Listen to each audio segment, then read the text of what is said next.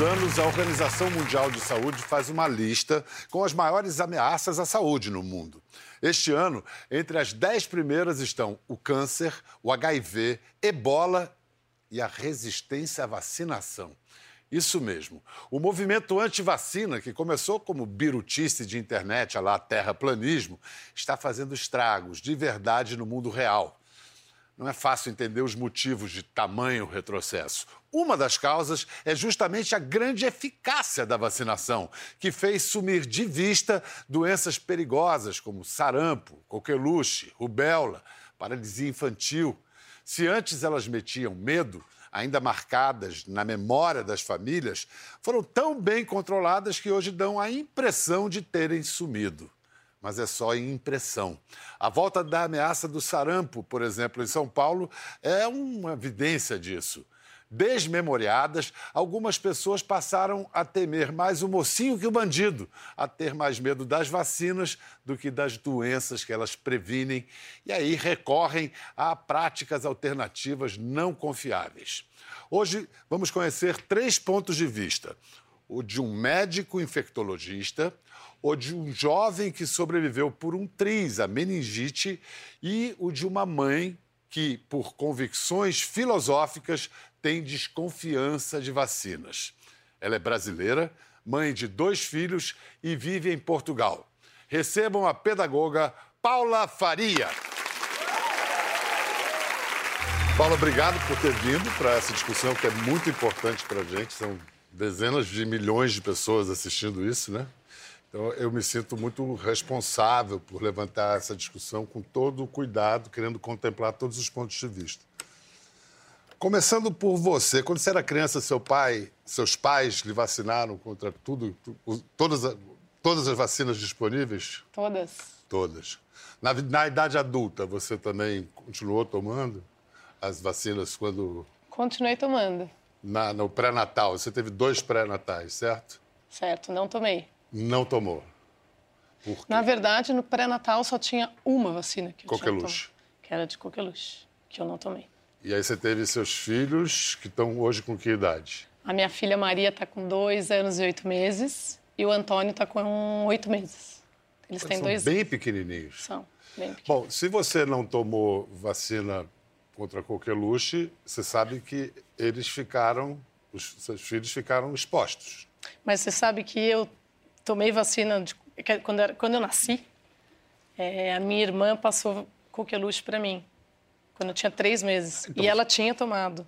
Ela tinha tomado. Hum. Então tinha uma coisa de eu já ter tomado, de eu já ter tido já ter coqueluche. Tido, então você estava imunizada. Mas lendo muitas coisas dizem nunca é certeza de eu estar imunizada. Eu me lembro, na minha época, eu já sou bastante velho para dizer que quando eu era criança não tinha vacina de coqueluche. E aí eu me lembro na escola do som da tosse da coqueluche uma das coisas mais pavorosas que eu já ouvi. Ela é conhecida como 100 dias de tosse, né? Whooping cough, é, em, português, em inglês. 100 dias de... Aí, quando nasceu a sua primeira filha, você deu vacinas para ela? Esse foi um grande tema. Né? Ah, os médicos que eu sempre segui aqui no Brasil eram antroposóficos e lá em Portugal, agora que eu estou vivendo lá, é, eu tinha um médico antroposófico lá e eu tinha certeza de que eu queria dar algumas vacinas. Eu nunca fui radical em achar zero vacina. Nunca pensei isso. Mas quando dar, o que dar? É, e o que eu mais penso é isso. Acho que a gente tem que saber fazer escolhas, porque muitas vezes a gente vai no senso comum e não entende o que é aquilo. Se eu quiser vacinar todas, escolha sabendo o que você está escolhendo. E a minha dúvida, eu tinha dúvidas. Eu tinha dúvida. Vamos lá, eu poderia dizer que não é só o senso comum, é a comunidade científica e médica que, que determina, e através do Estado Define. Né? Pro, define, é. Mas aí você, a sua filha que tem dois anos e oito meses, você não deu vacina para ela, o que, que aconteceu? Até os dois anos eu não dei vacina, mas a minha ah, decisão... Antes disso, desculpe, só para entender, o que, que é um médico antroposófico? É um médico, mas que segue, além das regras da medicina, as ideias da filosofia? A filosofia do Steiner, que tem todo um estudo do desenvolvimento humano. É, não só na medicina, como tem pedagogia Waldorf, que é Isso. toda em cima do que o Steiner uhum. diz. Agora, a antroposofia não é contra a vacina, hein? Não. A antroposofia, ela tem é, algumas vacinas que ela defende E hoje em dia, no Brasil, por exemplo, ela tem parceria já com que ela defende a vacinação total. Para entender melhor os princípios antroposóficos aplicados à medicina, nós fomos ouvir o médico pediatra Ricardo Gelman.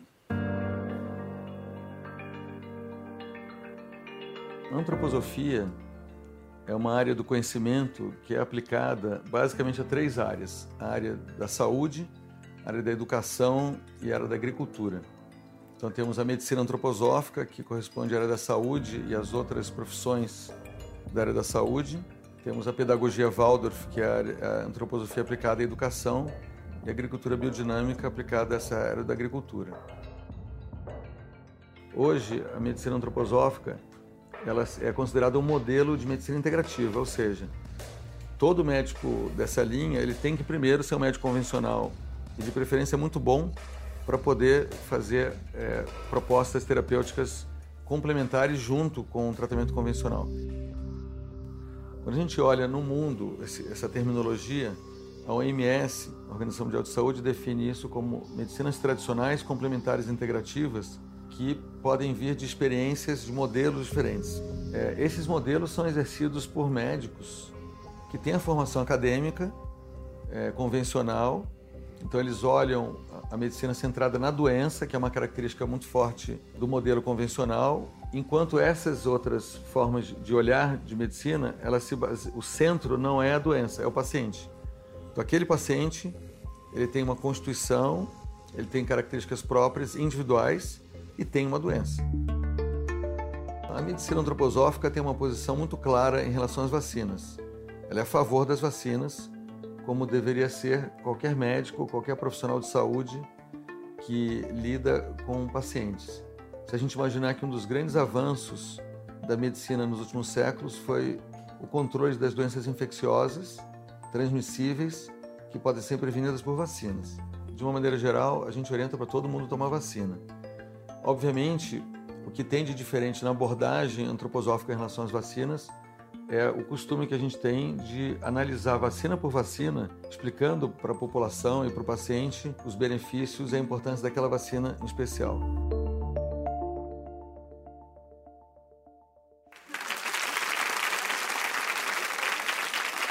Bom, então vamos lá. Voltando à sua história com sua primeira filha. Você não deu nenhuma vacina para ela? Não dei nenhuma vacina, mas iria vaciná-la com dois anos. Uhum. Minha, minha escolha era deixar ela trabalhando com a imunização do corpo, sem dar um monte de metais no corpo da minha filha nos primeiros anos de vida. E depois, é...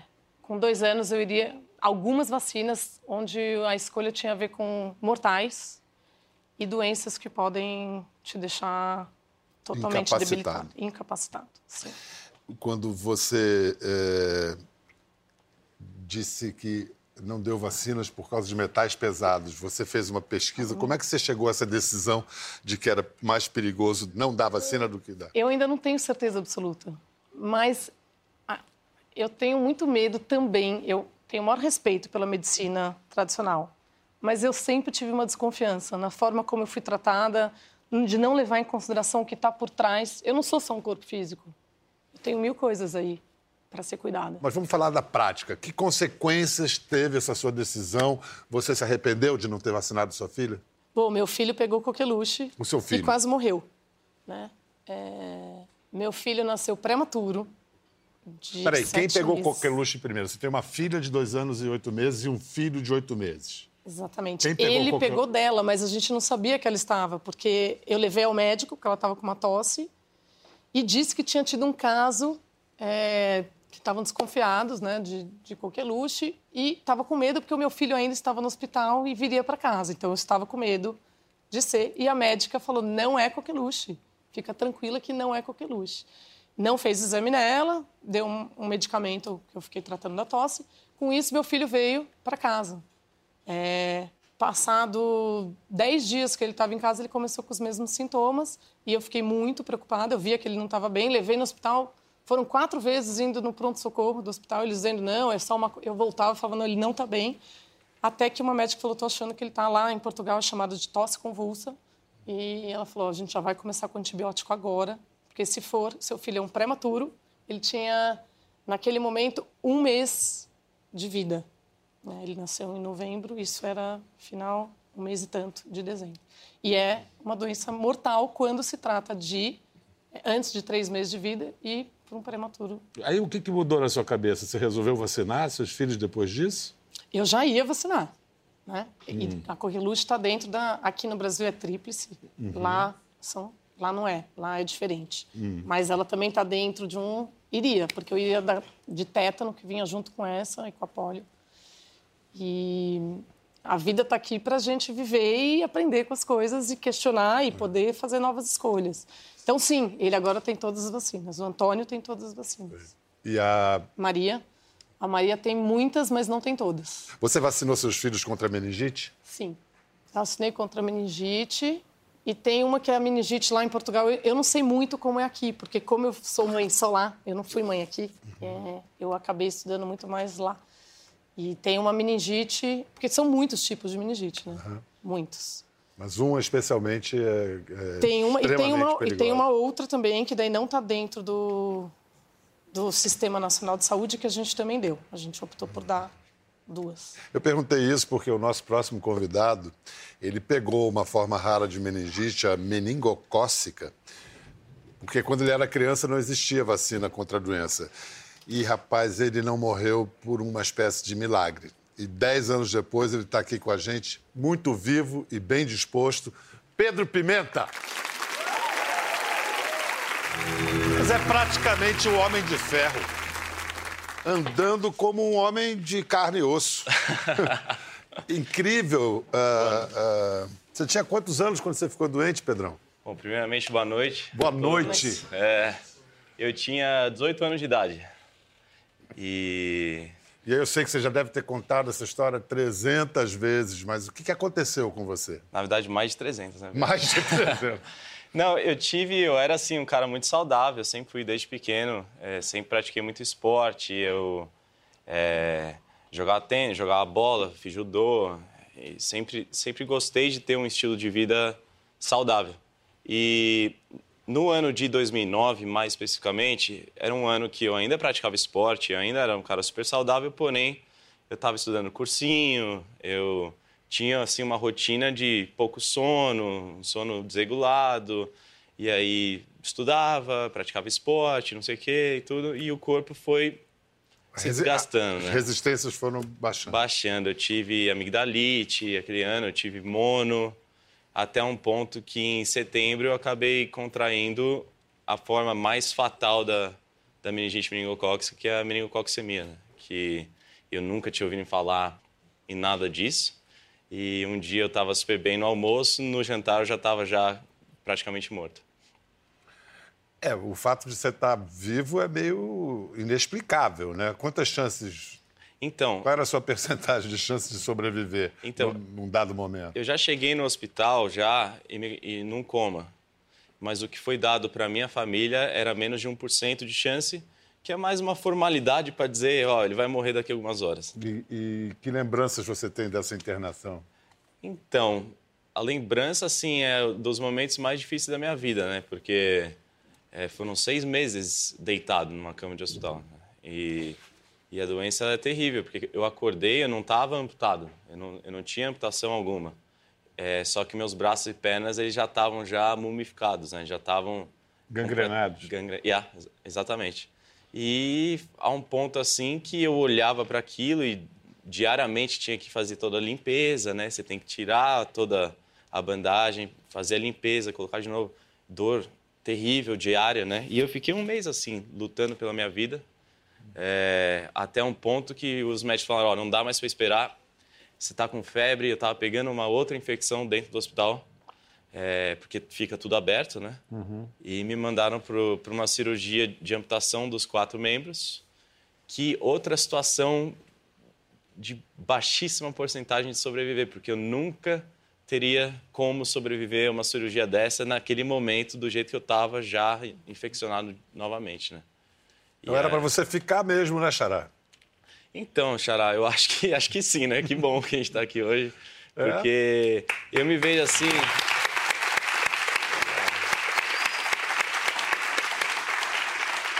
eu me vejo assim. eu me vejo como assim, as pessoas perguntam, né? pô, a chance é muito pequena de pegar uma meningite meningocócica, uma meningococcemia, né? Com certeza. Então, você é um cara azarado?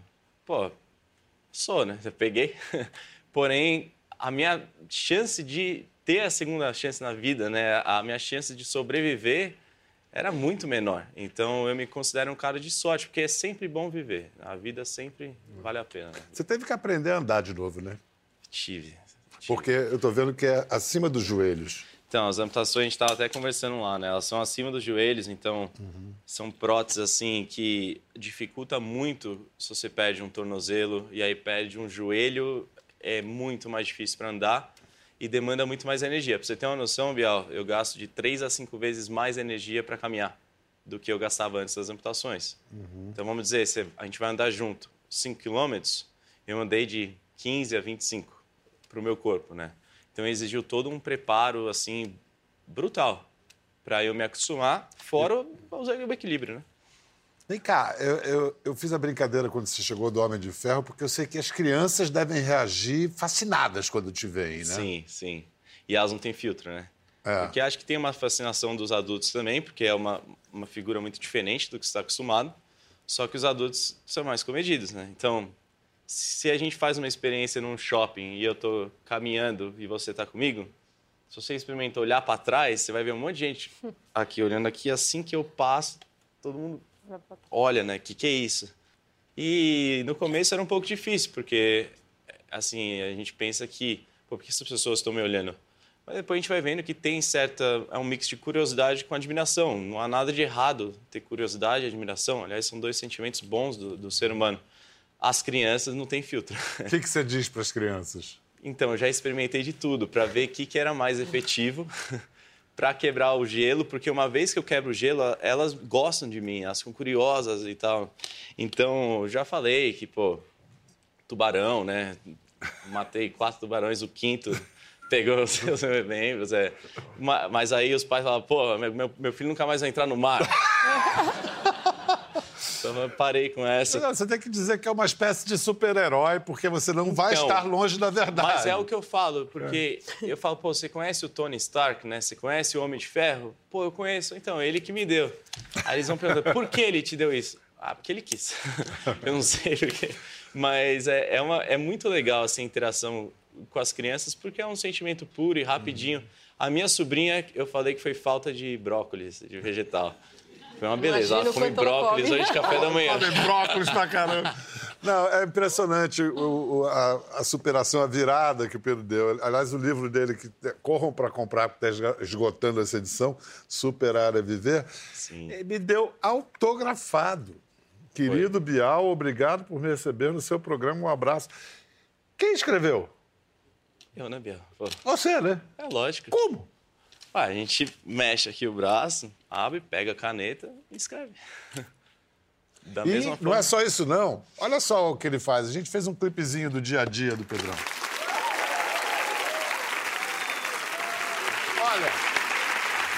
Comer, comer sushi de hashi, tudo bem, foi incrível, mas aquela bola da sinuca foi sorte. Não, imagina. Até te desafio, Biel, se quiser um dia jogar comigo. tá aceito, tá aceito. Vamos lá. Pô, que delícia, que, que, que bacana a sua história. Mas a história é a seguinte, eu, eu vi que a meningite meningocócica, esse tipo, a vacina só chegou ao público, tipo, um ano depois do que aconteceu com você, foi isso? Então, são ah, cinco tipos, né? Uhum. Então, elas foram chegando, até faltava um que chegou acho que há quatro anos atrás. Então, hoje já estamos cobertos contra todos os tipos, né? Uhum. A, B, C, W, Y. Então... E, e, você, na sua vida hoje, você vive de trabalhar em campanhas de conscientização pela vacinação? Acho que eu... Ou é uma das coisas que você faz? Essa é uma das coisas. Na verdade, é o seguinte, para mim foi tão natural é, passar por essa trajetória de superação me fez automaticamente virar um grande embaixador da causa das próteses, né? Uhum. Porque no meu caso não existia ninguém como eu. Então pesquisava, não achava, pô, que não usava uma cadeira de roda e que não precisava de ajuda para viver o, o, dia a dia, né? Independente. Então, como eu cheguei nesse nível, né? Eu moro sozinho, eu dirijo meu carro Autonomia e eu dou total. cadeira de rodas. Sim. Você, dirige carro, inclusive, não adaptado. Sim. Um carro... É. Você é Pisando danado, na acelerador e no freio. É. Um carro não adaptado. É, e, e não precisa se preocupar, tá? Pode ir lá na minha cidade, que não vai ter problema nenhum. Mas, e aí eu comecei a virar, assim, um, um- um grande porta-voz, um embaixador e um treinador. Eu comecei a treinar amputados, eh, não só lá nos Estados Unidos, como aqui pelo mundo, todos os tipos, crianças, adultos, veteranos de guerra, Afeganistão e do Iraque. E então, para mim, foi muito natural é, usar esse chapéu da remediação. Porque a prótese é, aconteceu com você, aconteceu, vamos viver, né? Vamos ter uma vida boa? Vamos. Vamos treinar. É, é difícil, é duríssimo. Então, eu tomei esse caminho. Há uns anos atrás, eu pensei, poxa, tem também o lado da prevenção, do- do- especificamente do que aconteceu comigo, né? E eu tive vários convites para abraçar essa causa. É, a primeira delas foi a National Meningitis Association, lá nos Estados Unidos, a Associação Nacional de Meningite. E eles falaram, Pedro, a gente adoraria que você virasse o embaixador da NMA. E eu virei, né? Eu viajo bastante com eles e faço. Então é uma das atividades. E aí, naturalmente, isso foi crescendo, essa pauta foi crescendo na- no, no meu dia a dia, nas minhas atividades. Não é. É uma das, não é a única Sim. coisa. Você falou, essa pauta foi crescendo, inclusive, como uma reação ao crescimento dos movimentos anti-vacina. Queria saber como é que você explica o crescimento do dos movimentos anti-vacina. Ah, eu não sou um cientista para explicar. É, porém, eu posso te falar que nos últimos dois, três anos, principalmente, eu vi uma explosão nessa pauta e na demanda para eu abraçar a, pauta, né? De diversas empresas e associações e pessoas. É, lá nos Estados Unidos fala-se muito de autismo, está linkado com vacinas. Inclusive, o presidente também entrou nessa um pouquinho e tal, mas... O Trump. É, É, mas o, o médico que publicou esse artigo originalmente na revista Lancet, ele teve caçado o registro dele de, de médico e não pode mais. O que levantou essa teoria, essa tese, né? Não pôde mais ah, trabalhar nem publicar nada. É, assim, particularmente que bom, tá? É, mas, ao mesmo tempo, para mim, a- o legal da vacina é que quando você se vacina, você está impactando os outros à sua volta. Então, se você está num bairro e você é o único não vacinado, você está se beneficiando da atitude das outras pessoas de ir lá e se vacinar. Então, tem uma externalidade positiva, vamos dizer assim. Então, eu gosto de pautas legais. Eu gosto da pauta de doação de sangue, por exemplo, que eu sou também um embaixador. E eu gosto da pauta da prevenção.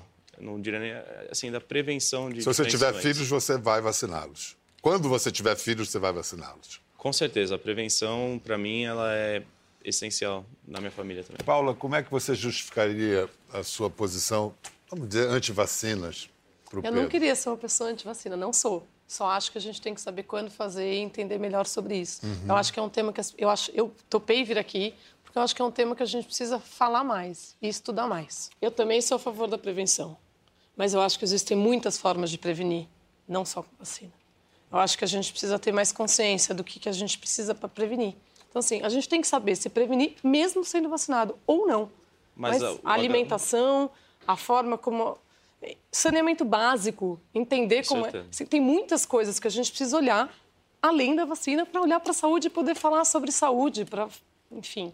Mas tenho respeito pela vacina e acho que ela pode transformar o mundo hoje da forma como é. Não dá para dizer sou contra a vacina, acho isso uma besteira. Obviamente, não acho isso e nem tenho competência para falar sobre isso. E olha, a história da resistência à vacina é tão velha quanto a vacina. No século XVIII, quando apareceu a vacina contra a varíola, houve revolta contra a vacina. No início do século XX, no Rio de Janeiro, quando Oswaldo Cruz tornou obrigatória a vacina, houve revolta contra a vacina. Então, agora acho que é hora da gente ouvir, conhecer a posição da ciência. Vamos incluir na conversa um infectologista que é referência no país, Caio Rosenthal. Muito obrigado pela sua generosa presença, doutor Eu Caio. agradeço. Eu não sou Vamos tão começar referência assim, como você disse. Vamos começar do beabá.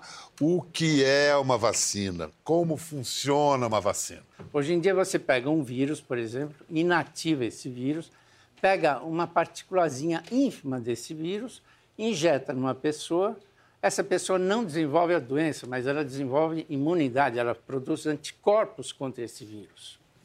Quais são os dois tipos de vacinas diferentes? Tem é, um vírus. Tem o vírus vivo, atenuado. Vivo, atenuado. E tem o vírus inativado. Morto. Inativado. Inativado. Morto. morto. Tá. Por exemplo, a vacina da influenza é um vírus morto. Então, é um vírus morto não vai, não vai causar nenhum efeito colateral na pessoa. Uhum. Então, uh, o vírus inativado é um vírus tão bom quanto em termos de provocar imunidade, de provocar anticorpos. De funcionar. E, de funcionar. E, e, e, ele é suficientemente imunogênico, quer dizer, ele, ele consegue que a pessoa fabrique uma quantidade grande de anticorpos. E quem não pode tomar vacina? Quem não que pode não... tomar vacina são pessoas que já têm alguma imunodeficiência. Uhum. Então não se brinca. Ou se Pessoas... estiver num período da vida que tenha uma. Por exemplo, na gravidez não é recomendável uhum. também. Pessoas que estão fazendo quimioterapia, pessoas que têm algum grau de imunidade baixa. Agora, isso é uma política de Estado no mundo inteiro. Como é que os Estados decidem que vacinas vão ser oferecidas e para quem e quando torná-las obrigatórias? Bom, por exemplo, a febre amarela é uma vacina que aqui é recomendada, mas nos Estados Unidos não é.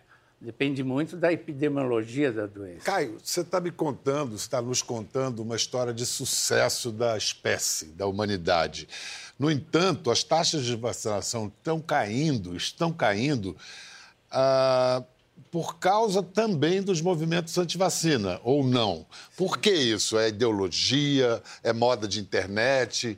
Falta de informação ou mesmo falta de acesso às vacinas. Como é que você explica o crescimento da antivacina, do pois movimento é, antivacina? Infelizmente, é um dado de realidade que eu acredito que, uh, em função de redes sociais, religiosidade, uh, não acreditar que a vacina possa ser benéfica, as causas são inúmeras.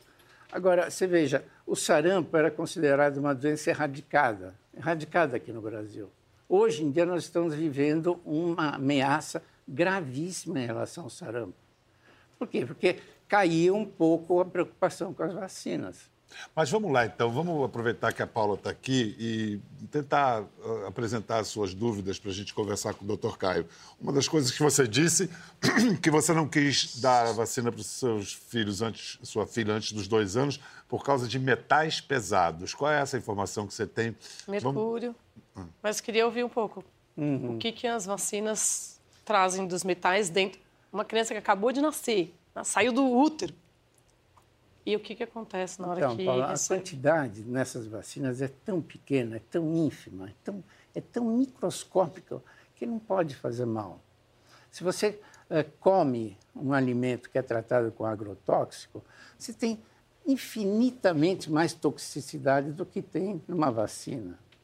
Então, metal, esse metal é um metal já dosado para que ele não tenha nenhum efeito nocivo no organismo. Mas eu também tenho mais uma pergunta sobre alergias. Muito do que eu fui lendo sobre vacina, muitas vezes aparecem a questão de vacinar, é, desenvolver algumas alergias, mesmo de alimentação. Uhum. Queria um pouco ouvir a sua... Esse, os vírus, eles são replicados, eles são multiplicados em embriões de galinha, em ovos. Então, as pessoas que têm alergia comprovada ao ovo, e agora eu pergunto, quantas pessoas aqui conhecem uma pessoa que tem uma alergia comprovada ao ovo. Essas pessoas realmente não é aconselhável que tomem as vacinas. Mas é tão difícil uma pessoa. Mas de desenvolver a, a não, não, desenvolver isso não. não tem porquê, né? A vacina não provoca algo que pode. Não, não, a vacina. Porque muitos documentos. A vacina só serve para provocar o sistema imunológico para fazer anticorpo contra aquela substância que foi injetada. Uma alergia, uma vacina considerada, entre aspas, mais arriscada, vamos dizer assim, é a vacina da febre amarela. A vacina da febre amarela, por se tratar de vírus vivo atenuado, ela pode, em um caso, em 500 mil, provocar uma reação grave na pessoa. A febre amarela, por exemplo, que você está dizendo, ela era uma vacina tomada você tomava uma e valia por 10 anos. Agora ela mudou, né? Estão dizendo que você toma uma vez, ela é. É isso. Você vê como o sistema imunológico reage bem, né? ele dá uma proteção duradoura, quase que décadas. Então, uh, o, o, efeito colateral da vacina, da tão temida, entre aspas, até um tempo atrás, vacina da febre amarela, aparece em um caso em cada 500 mil. Veja o benefício que faz isso em termos de saúde pública, a vacinação da febre amarela. Nós controlamos praticamente febre amarela. Febre amarela é uma doença gravíssima, muitas vezes Mata. fatal. É. Na maior parte das fatal. vezes, né, doutor? É, não, é, para mim é- essa questão é muito dramática. Essa associação da vacina, se não me engano, da vacina contra a rubéola e o autismo. A suposta, é, o Ela suposto efeito sarampo.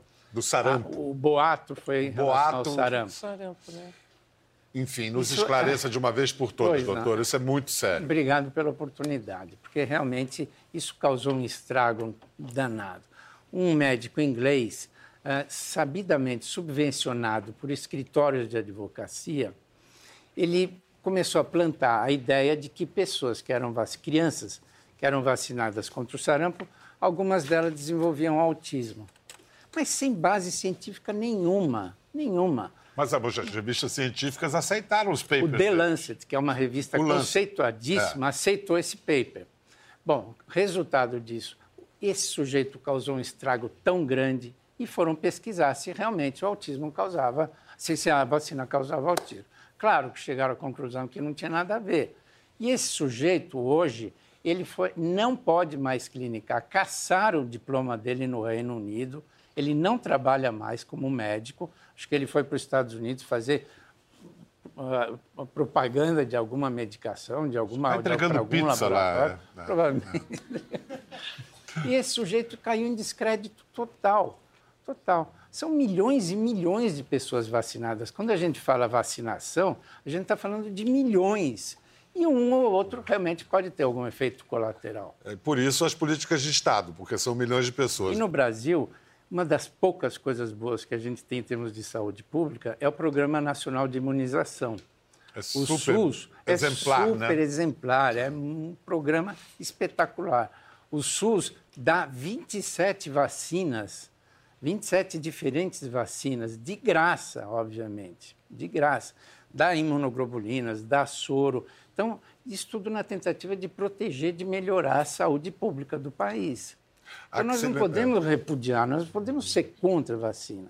Nós estamos livres de poliomielite, até há dois anos atrás de sarampo, ah, domamos a febre amarela, a hepatite B, tétano, difteria. O que, que seria? na- O tétano já começou, a vacina do tétano, desde a Primeira Guerra Mundial. Imagina quantos ferimentos, e naquela época ainda por cima, ah, ferimentos com, com, com armas de fogo e terra e tudo mais. Vacina do tétano. Quantos casos a gente ouve falar de hoje que conhece algum amigo que está com tétano? Acabou praticamente. Porque vacina. Mas eu estava aqui também querendo perguntar. Essa história aqui em Portugal teve uma epidemia de sarampo. Isso. E 80% das pessoas que pegaram sarampo tinham sido vacinadas. É Queria ótima entender um pouco. pergunta. Então, aqui, hoje, em São Paulo, está havendo uma ameaça de surto de sarampo muito grave. Mas é o que está acontecendo? As pessoas esquecem de vacinar e não, e não estão imunizadas, não estão respondendo ao sarampo. Elas têm, elas são vulneráveis ao sarampo. Agora, o que, que acontece? A pessoa foi vacinada, mas ela não foi vacinada como, como deveria ser o calendário vacinal. A grande maioria das pessoas que vão adquirir sarampo ou não foram vacinadas ou tomaram apenas uma dose. Quem toma a vacina do sarampo no, na- no- no ano certo, a partir dos 12 meses, a segunda dose com 15 meses, a terceira dose eventualmente, a- o índice de falha é menor que 3%. Então, isso explica essa, essa epidemia, se é que se pode chamar assim, esse surto em Portugal de, das pessoas vacinadas. Isso, pegando. porque eh, to- provavelmente ou não tomaram a vacina ou tomaram só uma dose. E uma dose só realmente falha. Uma vacina que não esteja dentro do plano de saúde, o senhor também considera que tem, por exemplo, essas de gripe, é a favor de todas? Como que você vê isso? De gripe?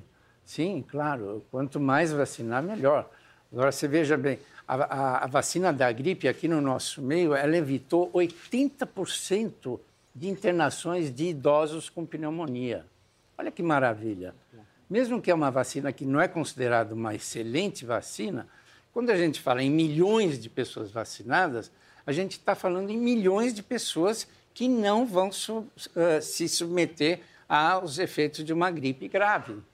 Então, diminuiu em 80% o número de idosos, de velhinhos internados em UTI com pneumonia. Pneumonia de idoso também é muito que é perigoso. É. Tem que ser além da campanha educativa. Você é a favor de que seja repressiva? Olha, eu, eu sou a favor, em, em primeiro lugar, sou a favor da autonomia da pessoa. A pessoa tem que decidir. Porém, até o limite em que as suas decisões não afetem terceiros. Essa é a discussão bioética, digamos bioética, assim. exatamente. Caio, o que, que mais irrita você dos mitos relacionados à vacina? O que a gente vê, e isso aí não é uma impressão minha, mas é o que já está sendo observado nos meios da infectologia e de saúde pública, da própria Secretaria de Saúde, é que as mães que mais falham em termos de vacinação dos seus nenês, das suas, dos seus filhos, são mães de classe média alta são mães de classe média alta. Então, veja bem, olha a preocupação que uma mãe trabalhadora, pobre, é, que tem que é, levar a criança no médico se ficar doente, que não pode gastar dinheiro, essa pessoa, essa mãe, ela está mais conscientizada do que algumas mães de classe média alta que são contra vacinar os seus filhos. Talvez porque as mais pobres se sintam mais ameaçadas e as outras Exatamente. ilusoriamente Exatamente. acham que não. É, isso, é, um, é, um, é um problema muito sério, isso, porque é, a gente está falando de saúde pública, eu repito, saúde pública significa vacinar milhões e milhões de pessoas. Então, são milhões e milhões de pessoas que estão protegidas, pelo menos no SUS, quer dizer, vacinando gratuitamente, pelo menos com 27 doenças diferentes.